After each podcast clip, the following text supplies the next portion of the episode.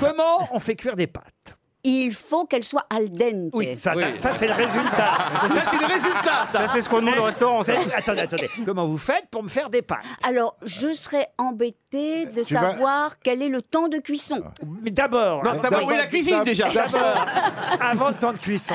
tu vas Eh bien, cueillir les d'abord, pâtes. Il, il faudrait que je me fournisse des meilleures pâtes. Oui, ça très Alors bien. là, déjà, Ah, bah, Alors, ce vous serait- avez les pâtes. Qu'est-ce que vous en faites alors je me dis, il ne faut pas les ébouillanter. Ah, Oui. non, non, non. Non. Surtout pas dans de l'eau chaude. Jamais.